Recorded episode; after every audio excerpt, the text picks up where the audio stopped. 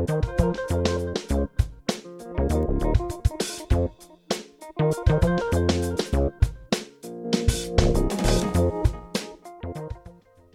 ist der 27. Jänner 2023. Sie hören den alternativen Nachrichtendienst hier auf Radio Orange. Moderation Aram Gadimi. Die Region Bergkarabach in Armenien ist seit kurzem abgeriegelt. Um die mehrheitlich von Armenien bewohnte Region tobt seit Jahrzehnten ein Konflikt. Dieser Konflikt droht sich jetzt wieder zu eskalieren. Terra Hinterleitner hat mit Robert vor Ort gesprochen. In Wien fand heute der internationale Holocaust-Gedenktag statt. Stefan Resch war am Wiener Heldenplatz und berichtet von der diesjährigen Kundgebung. Es folgen Kurznachrichten von Valentina Essel, anschließend eine aktuelle Meldung aus Deutschland. Der Bund für Umwelt und Naturschutz Deutschland verklagt die deutsche Bundesregierung in Sachen Klimaschutz. Im Gastbeitrag von Radio Korax aus Halle erfahren Sie mehr über die Hintergründe. Und nun zum ersten Beitrag.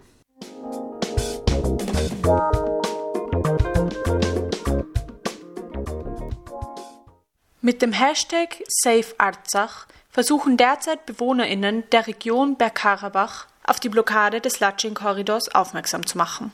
Seit 12. Dezember wird die einzige Straße, die die Region zwischen Armenien und Aserbaidschan mit der Außenwelt verbindet, von Aserbaidschan blockiert. Seither haben die rund 120.000 dort lebenden Menschen keinen Zugang zu Strom, Gas, Nahrungsvorräten oder Medikamenten. Die Region Bergkarabach, auch Arzach genannt, gilt seit Jahrzehnten als umstrittenes Gebiet. Dort leben vor allem ArmenierInnen. 1990 entbrach ein Krieg, in dem Armenien die umliegenden Gebiete von Bergkarabach an das Nachbarland Aserbaidschan abgeben musste. Arzach galt danach als unabhängiges Gebiet, das zu Armenien dazugehörte. 2020 brach erneut ein militärischer Konflikt aus. Seitdem wird Bergkarabach von Aserbaidschan kontrolliert. Auch Russland spielte hier eine wichtige Rolle. 2020 wurde der Krieg durch eine Waffenstillstandsvereinbarung beendet, bei der Russland zwischen den beiden Staaten vermittelte. Vereinbart wurde auch, dass russische Friedenstruppen die Grenzen zwischen Armenien und Aserbaidschan kontrollieren sollten. Eben diese Truppen kontrollieren jetzt den Latschin-Korridor. Doch wie kam es dazu, dass die einzige Verbindung von Bergkarabach mit der Außenwelt nun schon seit mehr als fünf Wochen blockiert wird? Am 12. Dezember begannen 10 bis 15 junge AserbaidschanerInnen, die Straße zu blockieren. Sie gaben vor, den Bergbau von Arzach für umweltschädlich zu halten und deshalb stoppen zu wollen. JournalistInnen des Spiegels und unabhängige ReporterInnen beobachteten jedoch, dass die BlockiererInnen allesamt in regimenahen Vereinen tätig waren und dem Präsidenten Aserbaidschans Ibrahim Aliyev sehr nahe standen. Wegen der zunehmenden Kälte wurde die Blockade nach einigen Tagen aufgelöst und die jungen Demonstrierenden wurden durch russische und aserbaidschanische Truppen ersetzt. Seitdem wurden lediglich zwei Krankentransporte zugelassen. Die Situation in Bergkarabach gilt als humanitäre Krise. Angesichts des im August abgeschlossenen Gasdeals zwischen Aserbaidschan und der EU ist die Situation auch für Europa kritisch. Zunächst wurde der Vertrag vor allem aufgrund der Nähe von Russland und Aserbaidschan kritisiert. Die Stimmen, die ein EU-Statement zur Latschin-Blockade fordern, werden allerdings lauter. Armenien fordert neben einem Einschreiten der EU auch ein sofortiges Ende der Blockade. Eine versuchte Luftbrücke, über die Armenien die Grundversorgung der Region sicherstellen wollte, wurde von Aserbaidschan heftig verurteilt. Die Journalistin Anna Arizanian berichtet dazu, Zitat, Armenien hatte anfangs die Idee, Arzach per Luftbrücke zu versorgen. Da kam aber direkt die Reaktion aus Aserbaidschan, dass sie alles runterschießen würden, was durch die Luft aus Armenien kommt. Deshalb versucht Armenien das gar nicht, weil sie genau wissen, das wird zu Toten führen. Zitat Ende. Das Österreich und Armenien stammende Robert Gerstendorfer berichtet live aus Armeniens Hauptstadt Jerewan, wie er die Situation dort wahrnimmt. Hallo, heute ist der 26. Jänner 2023 und ich bin für ein paar Tage in der Hauptstadt Jerewan. Hier ist die Lage angespannt. Man sieht einige Hinweise und Banner auf die Blockade am Latschin Korridor, die mittlerweile 46 Tage andauert. Hier hört man hin und wieder, dass Armenien in der Zwei-Jahreszeit seit dem letzten Bergkarabach-Krieg neben dem Latschin Korridor eine andere Straße ähm, auch bauen hätte sollen. Jedoch bezweifelt man das hier, ob das auch was gebracht hätte, denn Aserbaidschan kann leicht auch diese Straße blockieren. Denn sie wollen quasi, dass die 120.000 äh, Armenier und Armenierinnen, die in Arzach wohnen, entweder die aserbaidschanische Staatsbürgerschaft annehmen oder flüchten. Jedoch bleiben sie resistent und wollen ihre Heimat nicht verlassen. Lage wird weiterhin angespannt. Armenien will sich immer mehr von äh, Russland als Schutzmacht verabschieden und hat immer mehr Treffen mit Menschen und Vorständen äh, von der EU, teilweise auch mit dem NATO-Präsidenten, um militärische Absicherungen zu garantieren. Jedoch ist man eigentlich auch eng mit Russland in Verbindung, die auch eine riesige Militärstation im Gyumri, in der zweitgrößten Stadt Armenien, haben. Also wie man daraus hört, ist es eine total komplexe Vermischung aus internationalen Beziehungen und am Ende hilft gefühlt niemand. Und vor allem jetzt an der Blockade dieses Korridors, die nun schon so lange andauert und die Lage von Tag zu Tag prekärer wird, kann man einfach es nicht fassen, wie die Welt gefühlt zuschaut. Wie das jetzt genau weitergehen wird und welche Lösung man hat, weiß hier niemand. Es liegt einzig allein an Aserbaidschan, diese Blockade aufzuheben. Denn wenn die russischen Friedenstruppen oder gar Armenien militärisch eingreift, wird das als massive Provokation gesehen und kann in einen erneuten Krieg ausbrechen, das natürlich niemand will. Danke, Robert Gerstendorfer, für diese umfassende Einschätzung. Dieser Beitrag wurde gestaltet von Terra Hinterleitner.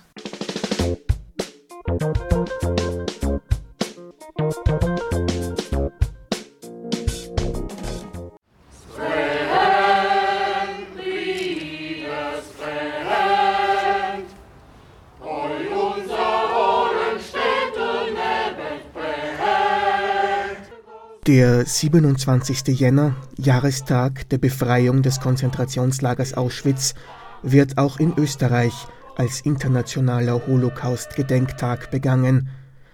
Am Vormittag gedachte das offizielle Österreich bei der Namensmauer im Osterrichi-Park der Opfer des nationalsozialistischen Massenmordes.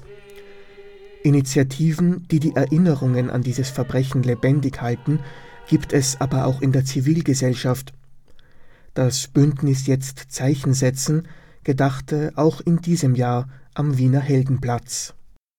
Es sind trotz der vorverlegten Stunde aus Respekt vor dem Schabbat, der heute begangen wird, sehr viele hier heute gekommen an einen Platz, der, wie ich finde, trotz Lichtermeer, trotz der Beherbergung parlamentarischer Quartiere in der letzten Zeit, trotz vieler Feste der Freude hier immer noch ein Platz ist, der schwierig zu lesen ist, der immer noch assoziiert ist mit den Bildern der vielen Menschen, die dem kleinen Mann am Balkon zugejubelt haben. Etwa 350 Menschen haben sich bei eisigen Temperaturen im Schneeregen zusammengefunden und hörten die Reden der größtenteils jungen Aktivistinnen. Viktoria Borochow und Laura Darvas sprachen jeweils für die jüdischen österreichischen Hochschülerinnen und die Hochschülerinnenschaft österreichischer Romja und Roma. Wir stehen heute hier, um gemeinsam zu gedenken. Wir gedenken den Opfern, den sechs Millionen Jüdinnen und Juden, die vergast, erschossen und ermordet wurden. Heute, am International Holocaust Remembrance Day, erinnern wir uns an die Gräueltaten der Nationalsozialisten. Wir erinnern uns an den Antisemitismus, die Vertreibung, die Verfolgung, die Hetze, die Vernichtung. Niemals wieder und niemals vergessen meint keinesfalls nur die passive Teilnahme an Gedenkveranstaltungen. Es bedeutet aktiv zu werden. Es bedeutet für ein jüdisches Leben einzustehen, es zu unterstützen und es zu schützen. Es bedeutet Antisemitismus zu bekämpfen, wo auch immer er auftritt. Es bedeutet, die Geschichte Österreichs und damit auch die Geschichte Wiens aufzuarbeiten und neu zu denken. Während heute und am 9. November gerne floskelhafte Reden gehalten werden, standen die Entscheidungsträgerinnen dieses Landes den Rest des Jahres nur wenig Interesse daran zu haben, sich dem aktiven jüdischen Leben zu widmen und unsere Forderungen und Sorgen ernst zu nehmen. Doch Antisemitismus ist kein Phänomen der Nazizeit. Antisemitismus gab es schon lange davor und er ist immer noch Teil des Alltags von Jüdinnen und Juden. Wir gedenken am heutigen Tag allen Opfern des Nationalsozialismus, unter ihnen auch der halben Million Roma, Romja, Sinti und Sintize, Frauen, Männern und Kindern, die während des Zweiten Weltkrieges als Zigeunerinnen ermordet wurden. Menschen, die unsere Großväter, Großmütter, Väter, Mütter, Brüder und Schwestern waren und Opfer eines Regimes wurden, das sie als minderwertig, als von Natur aus kriminell und als Menschen zweiter Klasse betitelt und aus rassistischen Motiven verfolgt und getötet hat. Es ist wichtig, alle Opfergruppen des Nationalsozialismus als solche anzuerkennen, zu respektieren und mit allen Opfergruppen solidarisch zu sein, unabhängig davon, ob sie aus ethnischen, religiösen, sexuellen oder politischen Gründen verfolgt wurden. Denn heute stehen wir hier, um zurückzublicken auf das, was nie hätte passieren dürfen, um nicht zu vergessen. Es ist nämlich unsere Verantwortung zu verhindern, dass sich so ein Akt der Entmenschlichung und des Grauens jemals wiederholt. Wir müssen uns darüber bewusst bleiben, dass wir gemeinsam für ein Zusammenleben in Einigkeit, Toleranz und Solidarität eintreten müssen. Dikena Vister, schau und vergiss nicht. Besonders der Poraimos sei noch zu wenig aufgearbeitet und fehle in der Gedenkkultur des offiziellen Österreich, so der Schriftsteller und Romnia-Aktivist Samuel Mago. Ich bin ein Nachfahre von Überlebenden und Opfern des Poraimos, des Völkermordes an Roma, Romnia, Sinti und Sintize und der Shoah. Ich würde heute am Tag der Befreiung von Auschwitz so gerne Erinnerungen meiner VorfahrInnen mit Ihnen, mit euch teilen. Doch in meiner Familie wurde nach dem Krieg über diese Zeit geschwiegen. Ich kenne das Gesicht meiner jüdischen Ur-Urgroßeltern nicht. Und auch meine Ahnen aus den Reihen der Roma und Romja schwiegen, wie viele andere, über die Gräueltaten, die ihnen angetan wurden. Erst in den 1980er Jahren begann Professorin Chaya Stoiker, die als Kind die Lager Auschwitz, Ravensbrück und Bergen-Belsen überlebte, als erste österreichische Romni öffentlich über den Roma-Genozid zu sprechen. Morgen jährt sich ihr Todestag zum zehnten Mal. Professor Rudi Scharkösi, Holocaust-Überlebender und langjähriger Vorsitzender des Volksgruppenbeirates, war wohl einer der letzten Roma, der als Zeitzeuge bis zu seinem Tod über den Völkermord gesprochen hat. Heute mahnen sie nur mehr aus dem Jenseits. Doch die Rechtsextremen und Burschenschafter haben nicht einmal Angst vor unseren Toten. Sie fürchten nicht einmal die Worte von Stoiker, Wiesenthal und Scharkösi. Und meine Ahnen würden sich im Grab umdrehen, wenn sie eins hätten in Auschwitz. Gedenken, so waren sich die Rednerinnen einig, dürfe nicht nur ein Blick zurück sein, sondern müsse auch immer Gegenwart und Zukunft im Blick haben. Dieser Beitrag wurde gestaltet von Stefan Resch.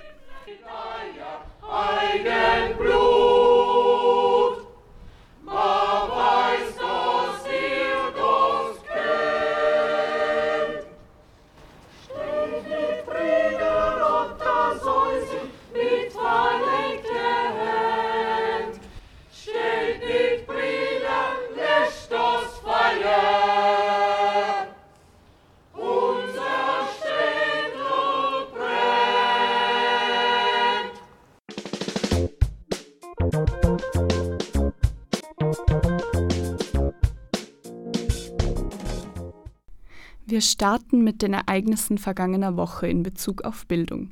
Und zwar fand am Dienstag, dem 24.01., der Internationale Tag der Bildung statt. Zu diesem Anlass fordert eine Schulungs- und Beratungs GmbH für Gehörlose namens Equalicent die Sicherstellung für inklusive, chancengerechte und hochwertige Bildung sowie die Förderung von Möglichkeiten zum lebenslangen Lernen für Gehörlose. In Österreich leben rund 10.000 gehörlose Menschen. Nur drei Prozent dieser haben eine Matura. Der Fokus des österreichischen Schulcurriculums konzentriert sich seit 150 Jahren auf Lautsprachenerwerb mit fatalen Folgen für das Bildungsniveau gehörloser Menschen in Österreich.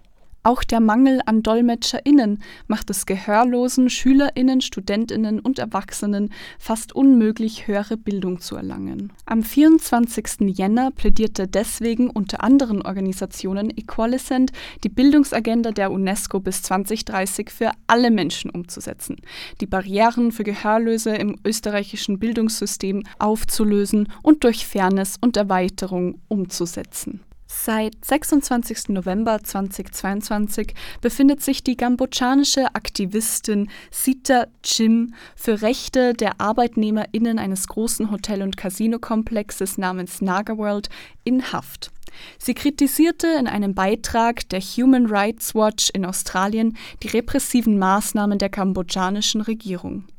Da sie ausschließlich aufgrund ihres Einsatzes für Menschenrechte inhaftiert ist und kein Verbrechen begangen hat, fordert Amnesty International die Freiheit für die Gewerkschafterin und Aktivistin Chim Sita.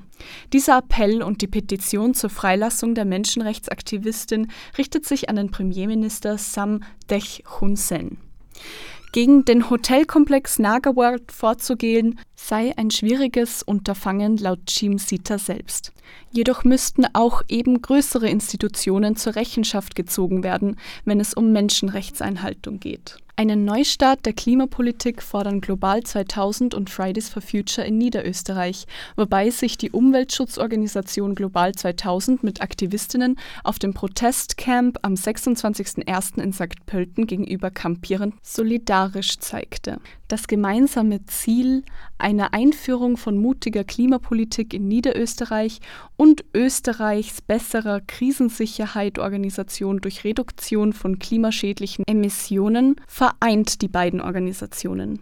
Denn obwohl der Ausbau erneuerbarer Energien wie der Windenergie voranschreitet, wurde das Ziel, den Anteil erneuerbarer Energien auf 50 Prozent bis 2020 zu steigern, klar verfehlt. Über 200.000 genutzte Gasheizungen machen Niederösterreich zum zweitstärksten Gasnutzerbundesland in Österreich. Zonierungen zum weiteren naturverträglicheren Ausbau seien zu erneuern. Außerdem zeigen Studien von Global 2000, dass überbordender Verkehr weiterhin ein großes Problem darstellt. 2018 waren 64 Prozent der NiederösterreicherInnen mit dem Pkw unterwegs, obwohl dieselben Messwerte bereits 2008 bestanden. Kein Fortschritt also in zehn Jahren. Die NGOs fordern die Landeshauptfrau Mikkel Leitner auf, einen klaren Auftrag zum Ausstieg aus Gas zu erteilen. Nur gemeinsam sei diese Klimakrise lösbar. So auch Johannes Wohlmüller, ein Aktivist auf dem Protestcamp.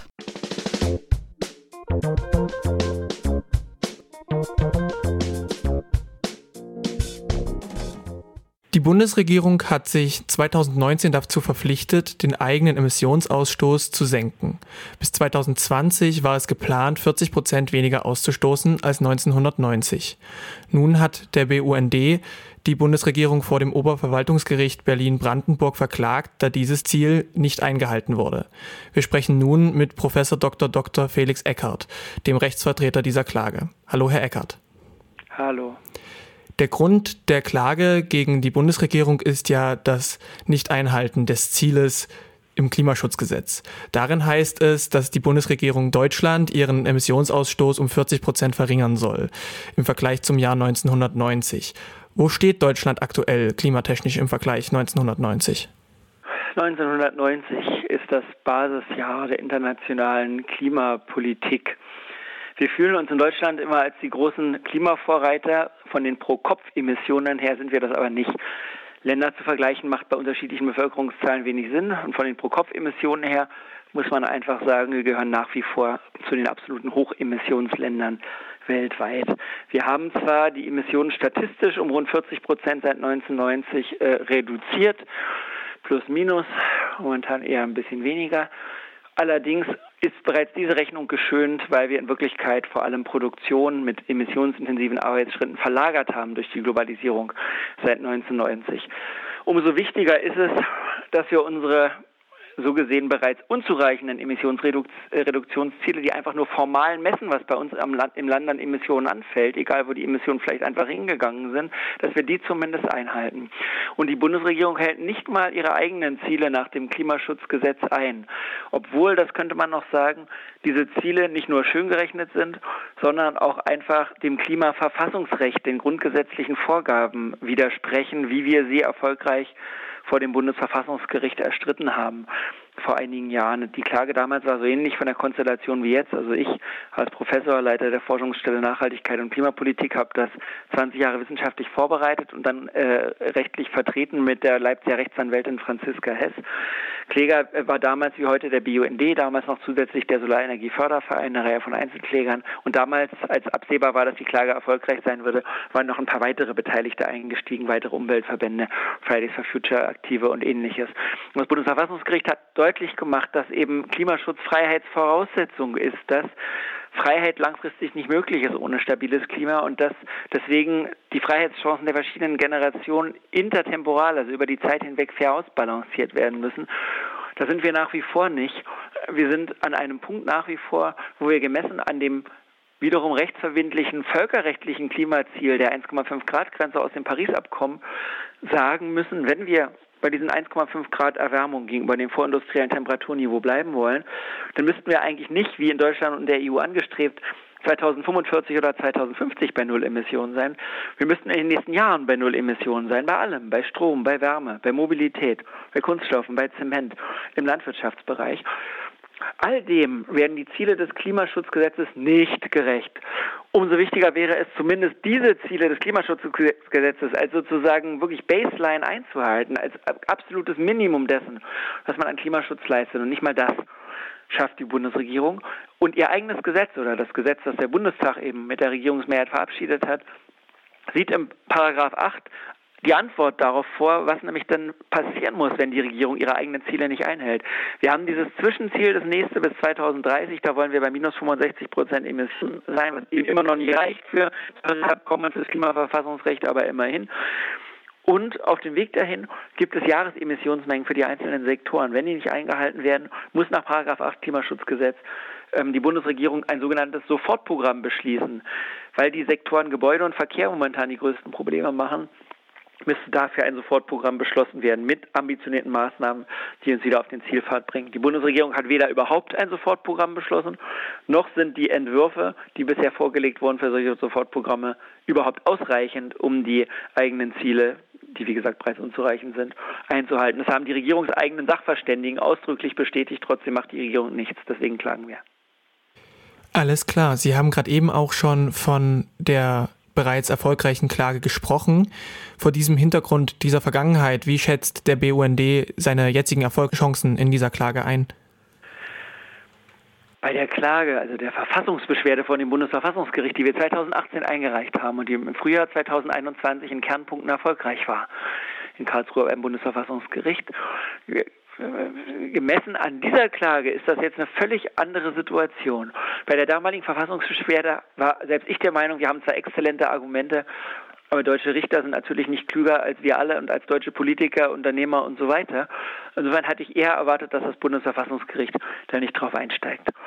Umso größer äh, war meine Freude, dass wir da die letzten Endes weitestgehende Klimaentscheidung eines obersten Gerichts weltweit bekommen haben, auch wenn auch die in bestimmten Punkten mich noch nicht völlig zufriedenstellt. Zum Beispiel wird auch dort das eigentlich kaum noch vorhandene Budget, was wir für 1,5 Grad noch haben, eher zu optimistisch gerechnet.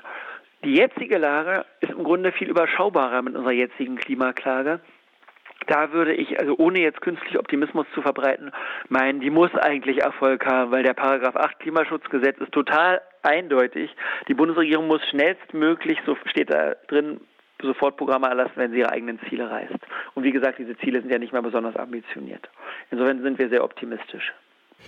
Das sind doch schon mal gute Nachrichten. Der Klimaschutz ist ja kein Bereich, in dem wir noch lange Zeit haben, sondern es müssen schnelle Entscheidungen getroffen werden. Ja. Darauf bezogen, wie lange wird es voraussichtlich dauern, bis das Oberverwaltungsgericht Berlin-Brandenburg einen Entschluss trifft? Eine Entscheidung äh, des OVG würde ich für dieses Jahr erwarten. Für welchen Zeitraum kann man nicht genau sagen, da sind die Gerichte frei. Es gibt ja, geht ja immer um Jahresemissionsmengen unter dem Klimaschutzgesetz. Es macht nur begrenzt Sinn, äh, wenn man das alles noch später entscheidet. Das, der Rechtsstreit könnte natürlich auch ein Fortsetzungsroman werden, weil man im Grunde jedes Jahr von neuem sich wieder fragen kann, wo man steht, bezogen auf die Klimaziele. Letzten Endes das übergreifende Ziel ist aber natürlich, dass Deutschland insgesamt auch seine Ziele nachschärft, dass die EU ihre Ziele nachschärft. Das ist ohnehin viel wichtiger als Deutschland. Insofern als jetzt ein rein deutscher Klimaschutz in einem offenen Markt wie der EU Gefahr liefe, Emissionen einfach nur in andere Gegenden Europas zu verlagern. Deswegen ist die wichtigste Rolle Deutschlands eigentlich, dass sie auf EU-Ebene massiv Druck machen muss für eine schnellere Postfossilität und für eine drastische Reduktion der Tierhaltung, speziell über letzteres, wird momentan fast gar nicht geredet. Da wäre auch das Möglichkeitsfenster weiterhin offen, weil ja diverse Energie- und Agrarrechtsakte auf EU-Ebene gerade verhandelt werden. Da hat aber Deutschland halt auch nicht ausreichend Druck gemacht. Wir müssen letzten Endes EU-weit die fossilen Brennstoffe aus dem Markt nehmen und die Tierhaltung drastisch reduzieren. Wir müssen dann andere ähm, Industriestaaten und Schwellenländer dazu bewegen, Gleiches zu tun. Und sollten Länder nicht mitmachen, müssen wir Grenzausgleichsmechanismen, so der Fachbegriff, also umgangssprachlich Ökozölle, zusätzlich zu einer solchen Mengensteuerung für die fossilen Brennstoffe und die Tierhaltung etablieren, damit nicht zum Beispiel auf eben so eine Mengensteuerung für die, fossile Brenn für die fossilen Brennstoffe runter auf Null jetzt Unternehmen bei uns so reagieren, dass sie sagen, naja gut, okay, dann wird jetzt die Stahlproduktion hier ein bisschen teurer, weil wir halt betriebswirtschaftlich mit Braunkohle den Stahl billiger herstellen könnten könnten, als es mit erneuerbaren Energien, auch wenn die volkswirtschaftlichen Folgekosten viel höher sein mögen aufgrund des Klimawandels und so weiter. Na, dann produzieren wir jetzt den Stahl künftig in China und exportieren ihn dann in die EU. Damit wäre eine selbst eine europaweite Regulierung natürlich umgangen.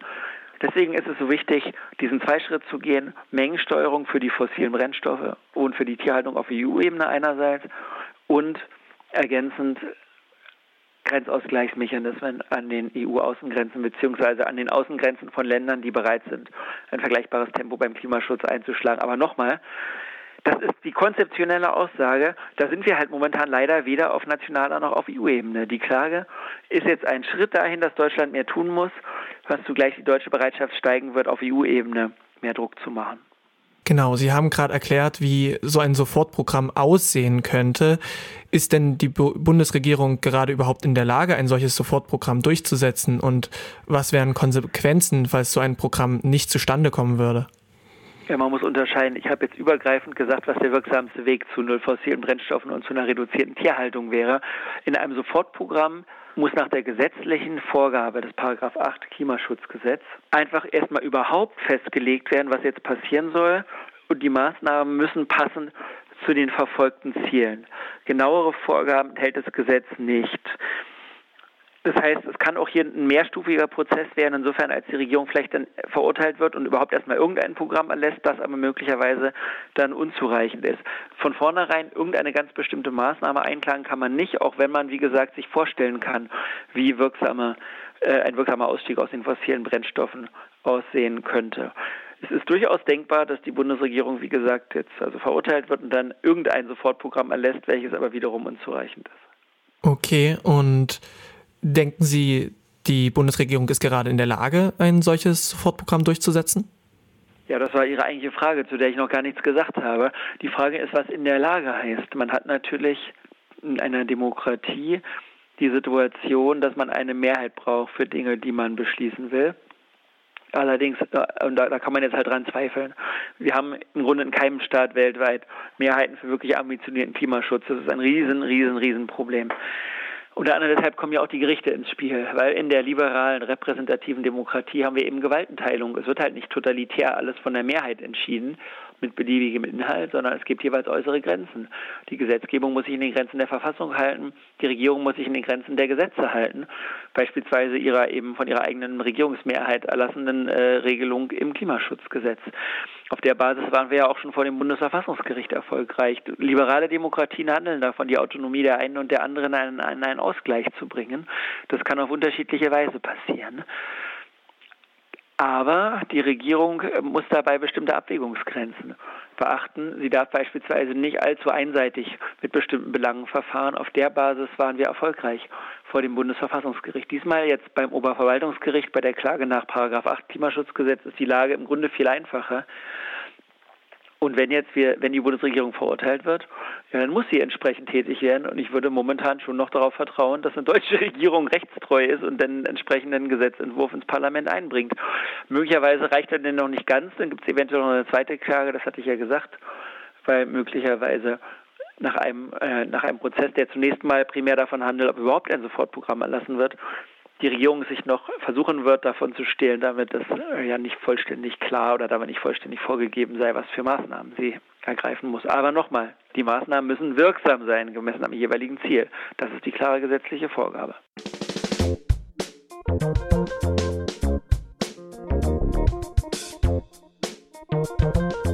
Das war Andi, gestaltet von Terra Hinterleitner, Stefan Resch, Valentina Essel. Moderation Aram Gadimi. Nachhören können Sie unsere Sendung unter cba.media. Das nächste Mal hören Sie uns wieder kommenden Freitag um 17 Uhr hier auf Radio Orange 94.0.